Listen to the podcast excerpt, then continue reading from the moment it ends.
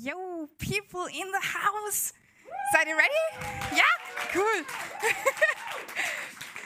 cool. Ich freue mich. Ähm, lasst uns doch nochmal so einen richtig coolen Applaus auch noch für die Leute im Stream zu Hause geben oder für die, die im Podcast gehen. So einen richtig großen, fetten Applaus für den Herrn und für die Leute am Stream. Super. Hey, ich freue mich riesig, dass ich heute hier sein kann. Ähm, ich bin auch echt krass überrascht, wie viele Leute hier sind. Voll schön, euch alle zu sehen. Ja, ihr wisst, wir sind im zweiten Sonntag unserer neuen Predigtserie Gefährliche Gebete. Glaubst du, was du betest? Wir sind ja davon überzeugt, beziehungsweise ich und wahrscheinlich auch andere, drum wir, ähm, dass Gebete, die wir im Glauben sprechen, auch etwas wirklich bewirken können. Dass sie einen Unterschied machen, wenn wir sie wirklich anfangen, von Herzen zu glauben.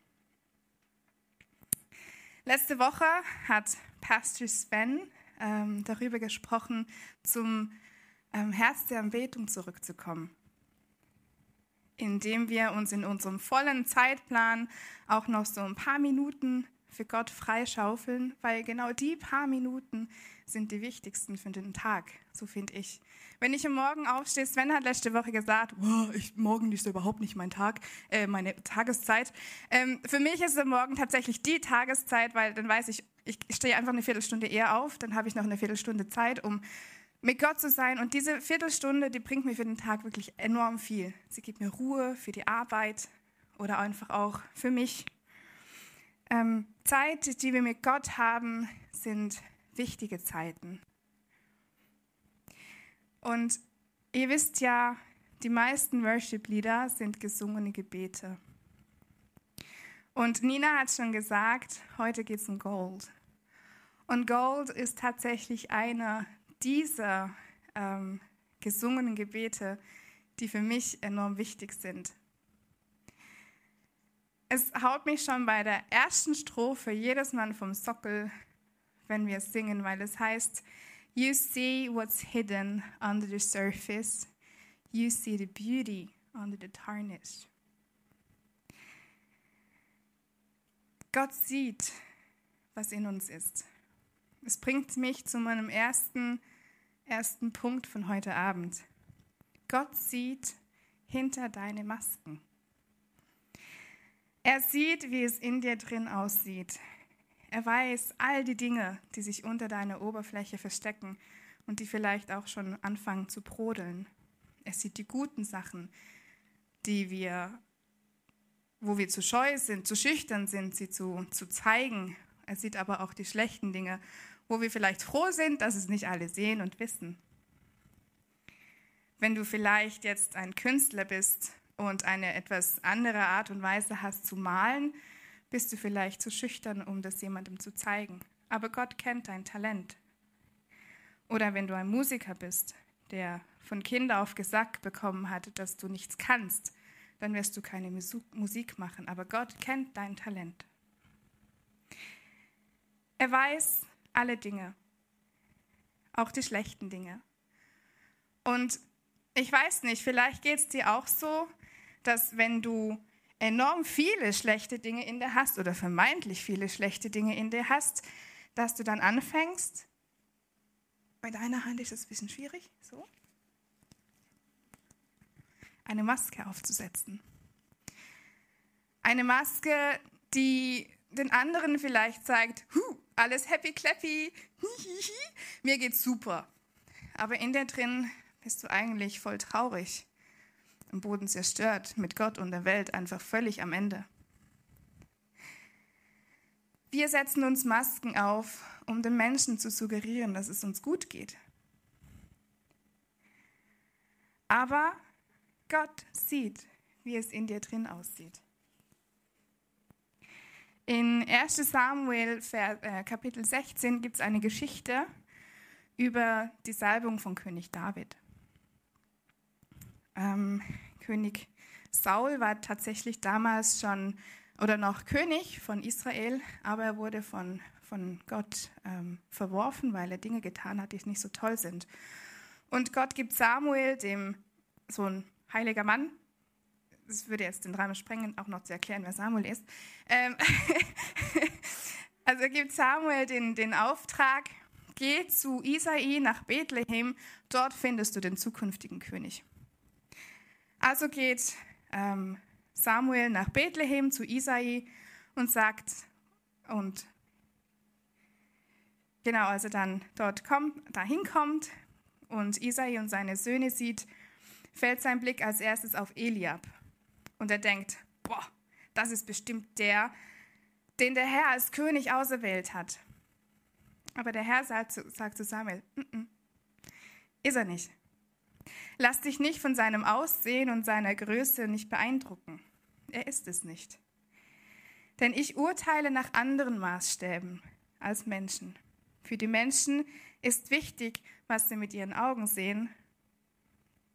Ich dagegen, ich dagegen schaue jedem Menschen ins Herz. Gott sieht, wie es in dir drin aussieht. Gott sieht das Herz an. Er lässt sich nicht davon beeindrucken, ob du groß und schlank bist, dick oder dünn, dunkelfarbig oder hellfarbig. Das ist ihm völlig Wumpe. Er sieht dein Herz an. Er lässt sich nicht von den Masken täuschen, die wir uns, au die wir uns aufsetzen. Er lässt sich nicht, auch nicht von den Makeln täuschen, die wir in uns haben. Ich habe euch noch ein anderes Bild mitgebracht.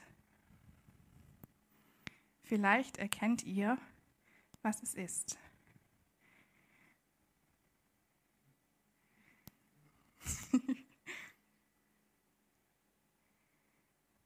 okay, theoretisch müsste jetzt ein Bild kommen von. Ah, ja, genau, hier ist ja. Erkennt ihr es? Was ist es? Gabe, ja, ja, okay, fast. Richtig. Und was ist mit dem Silberbesteck? Richtig, es ist angelaufenes Silberbesteck. Nein, eben nicht. Danke. ähm, genau, für Leute, die vielleicht nicht wissen, dass man Silberbesteck polieren kann und dass es danach wieder völlig glänzt, so wie die Gabel in der Mitte, die denken, so wie Sven sagt, es gehört in die Tonne. Aber es gehört nicht in die Tonne, sondern man kann es putzen, man kann es polieren und danach glänzt es wieder wie neu. Und ist es nicht genauso auch bei uns? Wenn wir mal ein Problem haben oder wir uns einhüllen in einen, in einen Mantel, der, weiß nicht, der sagt, ähm, Minderwertigkeitsgefühl oder ähm, Selbstwertkomplex. Dann kann Gott diesen Mantel nehmen und ihn einfach wegschmeißen.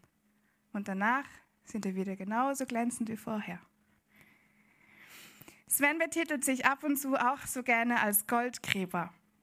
Ja, so wie Nina vorhin gemeint hat, so Goldschürfen so am ähm, Fluss, äh, Flussufer, am Quellen, ja, egal, Flussufer. Ähm, und ich habe das auch schon erkennen dürfen oder erleben dürfen. Sven hat auch schon die einzelnen kleinen Goldfitzelchen in mir drin zum Strahlen gebracht, weil er gesagt hat, lass dich von deinem Schmutz, der dich umgibt, nicht runterdrücken. Lass dich von deinen Selbstwertgefühlen, Minderwertigkeitskomplexen nicht unterkriegen. Und Sven macht da echt eine gute Arbeit.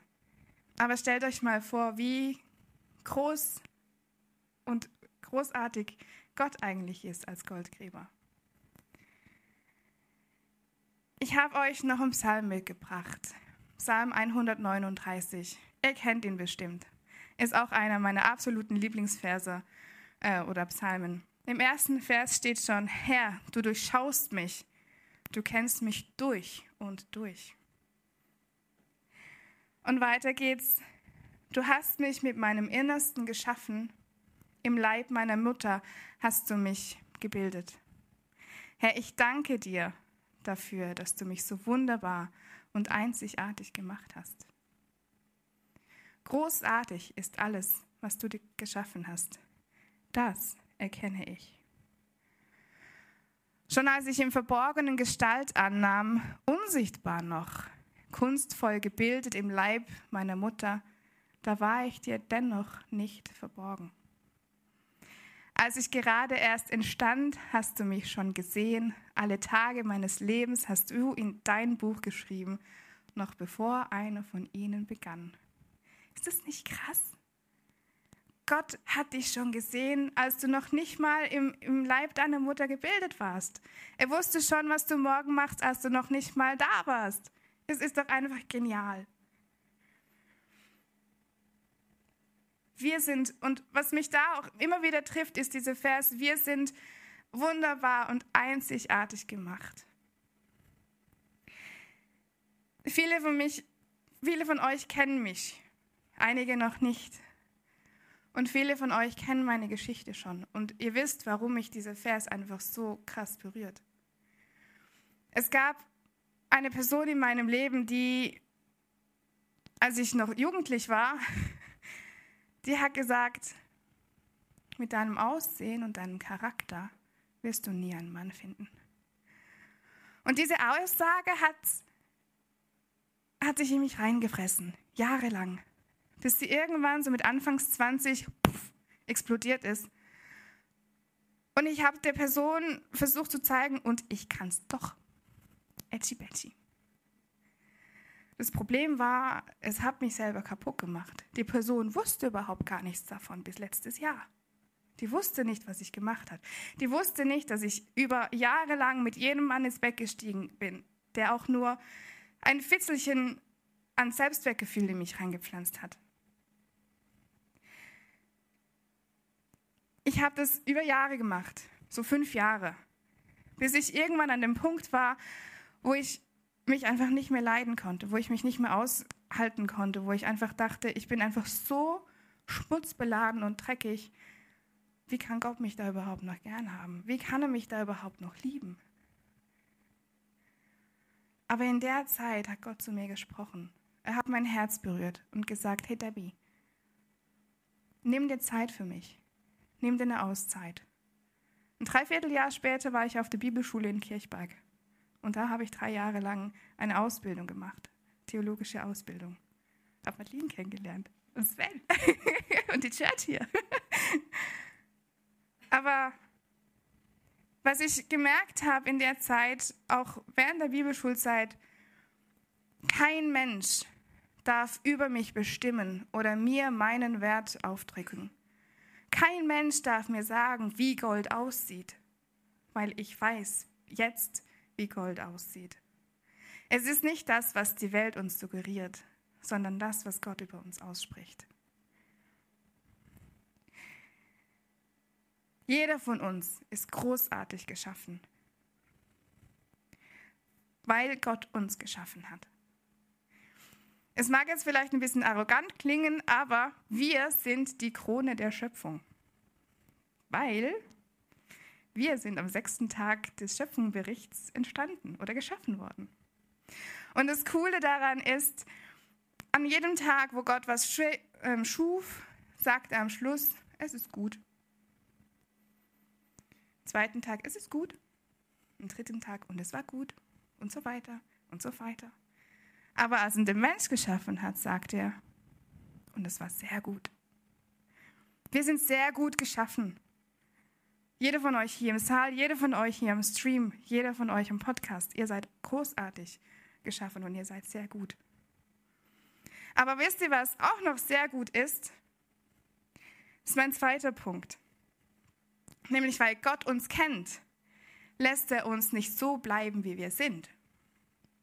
Er möchte uns verändern, so wie Nina es auch schon gesagt hat. Ich weiß nicht, ihr habt bestimmt auch schon Geburtstagskarten gekriegt, wo drauf steht, hey Vanessa, alles Gute zum Geburtstag, bleibst du wie du bist. Ist es, ist es toll? Willst du so bleiben, wie du bist? Nee, nee, du schüttelst den Kopf.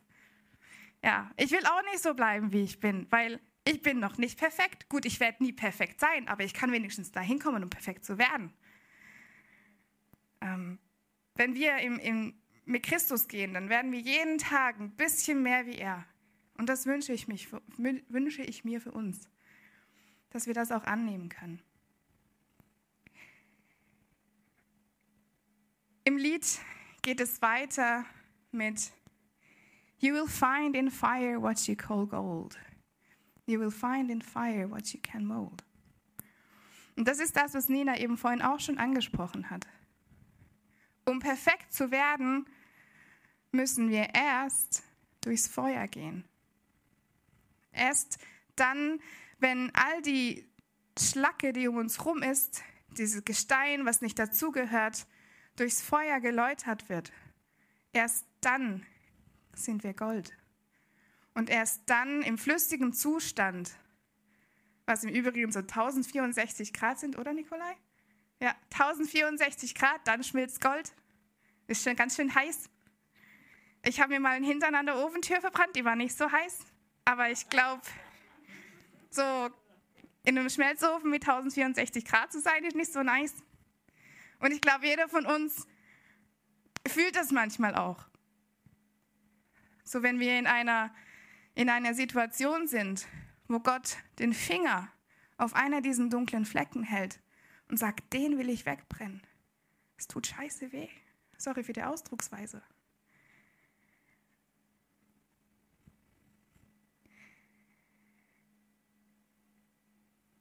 Und vielleicht bist du auch gerade in so einer Situation, wo Gott den Finger auf einen dunklen Fleck hält und sagt, den will ich wegbrennen, weil ich will dich reinmachen. Ich will dich zu reinstem Gold machen. Aber es tut weh. Aber wir haben vorhin so krasse Lieder gesungen. Battle belongs to you. Und ich kämpfe auf dem Boden und habe meine Arme ausgestreckt, weil ich weiß, dass du mit mir kämpfst. Auch wenn wir im Ofen sind, auch wenn wir im Schmelzofen sind und Gott uns durch Stürme führt, er ist immer bei uns an unserer Seite. Egal was kommt. Die Frage ist, halten wir den Schmerz aus? Halten wir es aus, dass Gott uns diese Sachen wegbrennen will? Halten wir es aus, zu reinstem Gold gemacht zu werden? Oder rennen wir schreiend davon? Charles Hayden Spurgeon, oder Haddon, also abgekürzt C.H. Spurgeon, Evangelist aus dem 19. Jahrhundert in England, hat das mal so gesagt. Die Gnade verwandelt uns in kostbarstes Metall, in unserem Falle Gold. Und dann kommen Feuer und Schmelzofen als notwendige Folge. Erschrecken wir davon? Oder möchten wir lieber wertlos geachtet werden, um die Ruhe zu haben wie die Steine des Feldes? Nein, Herr, wir wollen mit Freuden in den Schmelzofen geworfen werden, lieber als von deinem Angesicht verworfen zu sein. So diese, ist es nicht toll, so ich, ich, ich könnte Spurgeon hier gleich sehen und wie er das so rausprallt. So, nein, Herr, wir wollen in den Schmelzofen geworfen werden. Es tut weh, aber es ist notwendig, um wirklich zu dem zu werden, was Gott für uns äh, vorbereitet hat. Denn nur in diesem flüssigen Zustand und nur in dem reinsten Zustand können wir zu dem gemacht werden, was Gott für uns ausgedacht hat. Und das Tolle ist, Gott möchte uns ja dabei helfen, unser Potenzial auszuschöpfen. Nur bedeutet es viel Arbeit, Zeit und Schweiß. Ein schönes Goldstück herzustellen ist nicht mit einem Fingerschnippen gemacht, sondern es braucht enorm viel Aufwand für einen Goldschmied, ein schönes ähm, Halsband, schönen Halskettenanhänger zu machen. Und so verhält es sich auch bei unserem Charakter. Nina hat es unser Herz genannt.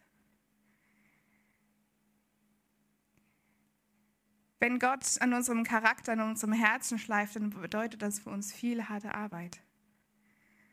Und manchmal ist es doch auch einfach schöner, dann zu sagen, hm, nein, will ich nicht. Nee, ich, ich ziehe mir lieber wieder meine Maske auf, versuche so alles so zu sagen, als ob alles happy clappy ist, mh, mm, 1064 Grad. es wird doch ein bisschen zu heiß. Ähm, will ich nicht. Nee, echt nicht. Ich möchte wirklich einfach nur in, meinem, in meiner christlichen Bubble sein. Weil das, es ist harte Arbeit, all die Lügen, die wir jahrelang uns zugesagt haben, uns eingeflüstert haben, auszugraben und mit der Wahrheit von Gott ein, ähm, zu ersetzen. Und solche Masken sind ja nicht nur da, um den Leuten irgendwie zu zeigen, dass es uns gut geht, sondern Masken sind ja auch dazu da, um uns zu schützen, oder nicht? Oder auch, wenn wir uns Mauern um unsere Herzen bauen, dann ist es doch für andere nicht so einfach, uns dann zu verletzen. Es ist ein Eigenschutz. Aber wir schneiden uns damit ins eigene Fleisch, wenn wir diese Masken aufsetzen, wenn wir uns nicht von Gott verändern lassen.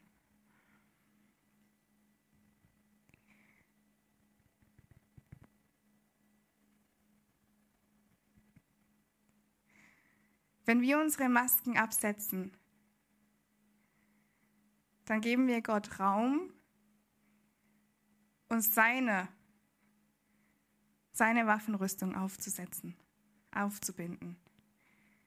Es gibt, es gibt ihm die, uns die Möglichkeit, die Waffenrüstung Gottes anzuziehen.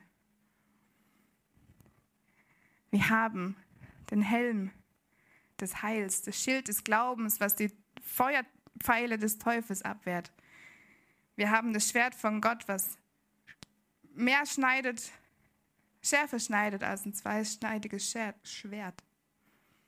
Wir haben Brustpanzer der Gerechtigkeit, der Gürtel der Wahrheit, der als erstes genannt wird, der einfach alles zusammenhält. Weil Jesus ist die Wahrheit. Und wir haben den Stiefel der Bereitschaft. Und wenn wir diese Waffenrüstung anziehen, dann können wir auf in den Kampf gehen.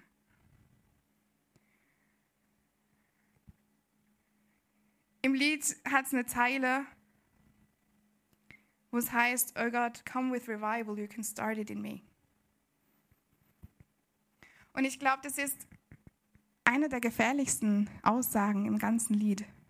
Das andere ist schon auch schon ganz cool, weil es uns halt einfach hilft zu verstehen, wie Gott uns wie, wie Gott für uns ist oder was Gott in uns sieht.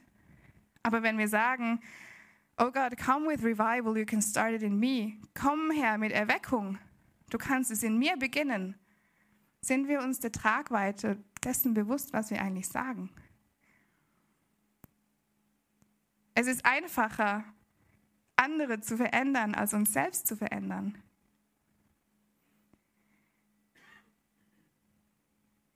Es ist einfacher, dem Christsein der heutigen Zeit zu folgen, als, dem, also als Namenschrist zu sein, als wiedergeborener Christ.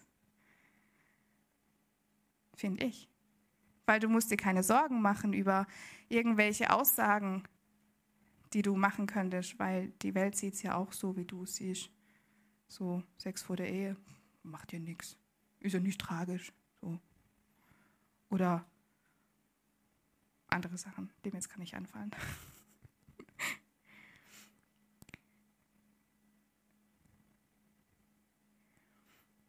Erweckung heißt, etwas aufzuwecken, was eingeschlafen ist.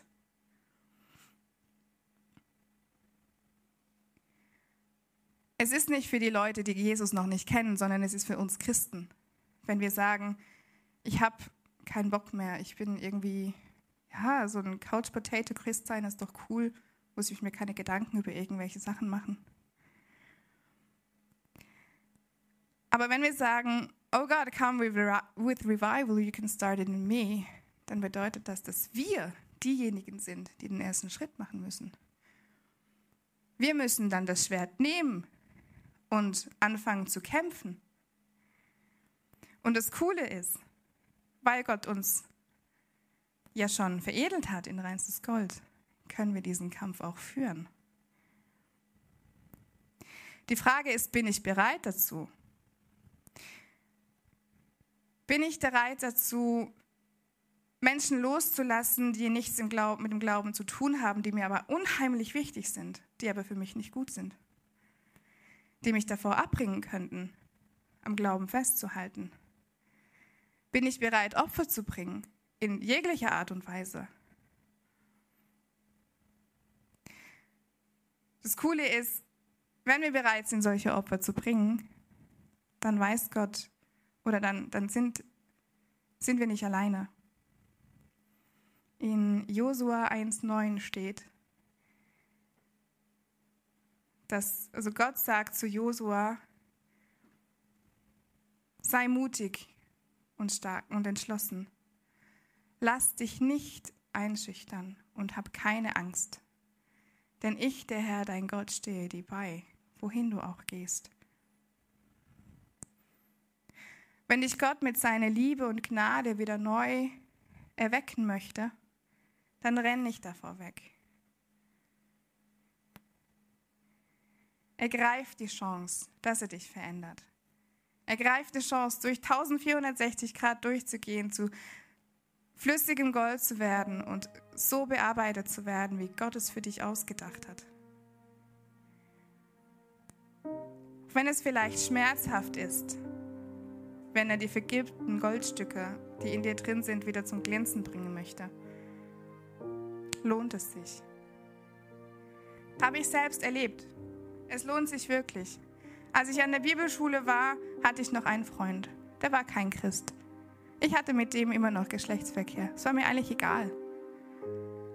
Aber wir hatten dann die Geschichte von Hosea in, im Alten Testament durchgenommen.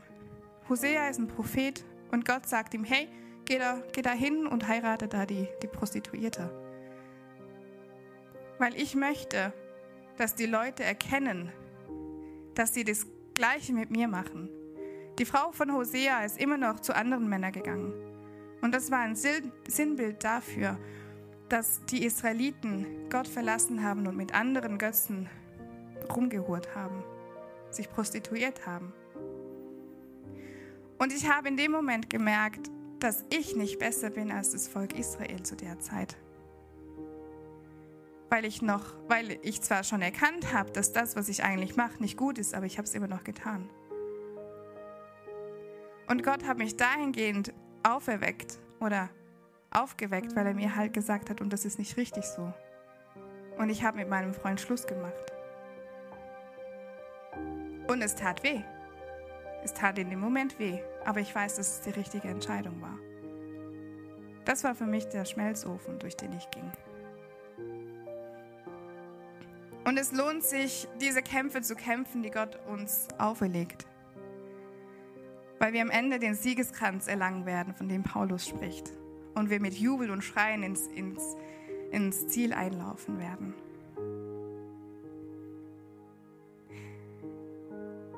Ich möchte noch mal kurz zusammenfassen, die Punkte, die drei wichtigsten Punkte von heute Abend. Erstens, Gott sieht dich hinter deinen Masken und Mauern. Es bringt nichts, dich zu verstecken. Er weiß, was du denkst, was du fühlst, was du betest, was du möchtest.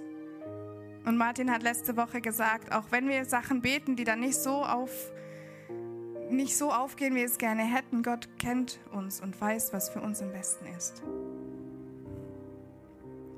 Das zweite ist, weil Gott dich eben genauso kennt, will er nicht, dass du so bleibst, wie du bist. Er will das Rohmaterial Gold, was wir in uns haben, zu reinstem Gold veredeln. Auch wenn wir da manchmal schmerzhafte Prüfungen durchstehen müssen. Und wenn wir dann zu diesen Goldstücken veredelt sind, die Gott uns, für die Gott uns gedacht hat, können wir den, das Schwert ergreifen und in den geistigen Kampf gehen und Erweckung in unser Umfeld bringen. Erweckung in die Stadt, Erweckung in die Familie, Erweckung in den Freundeskreis. Wir sind dann die Hoffnungsträger, die vergoldeten Hoffnungsträger.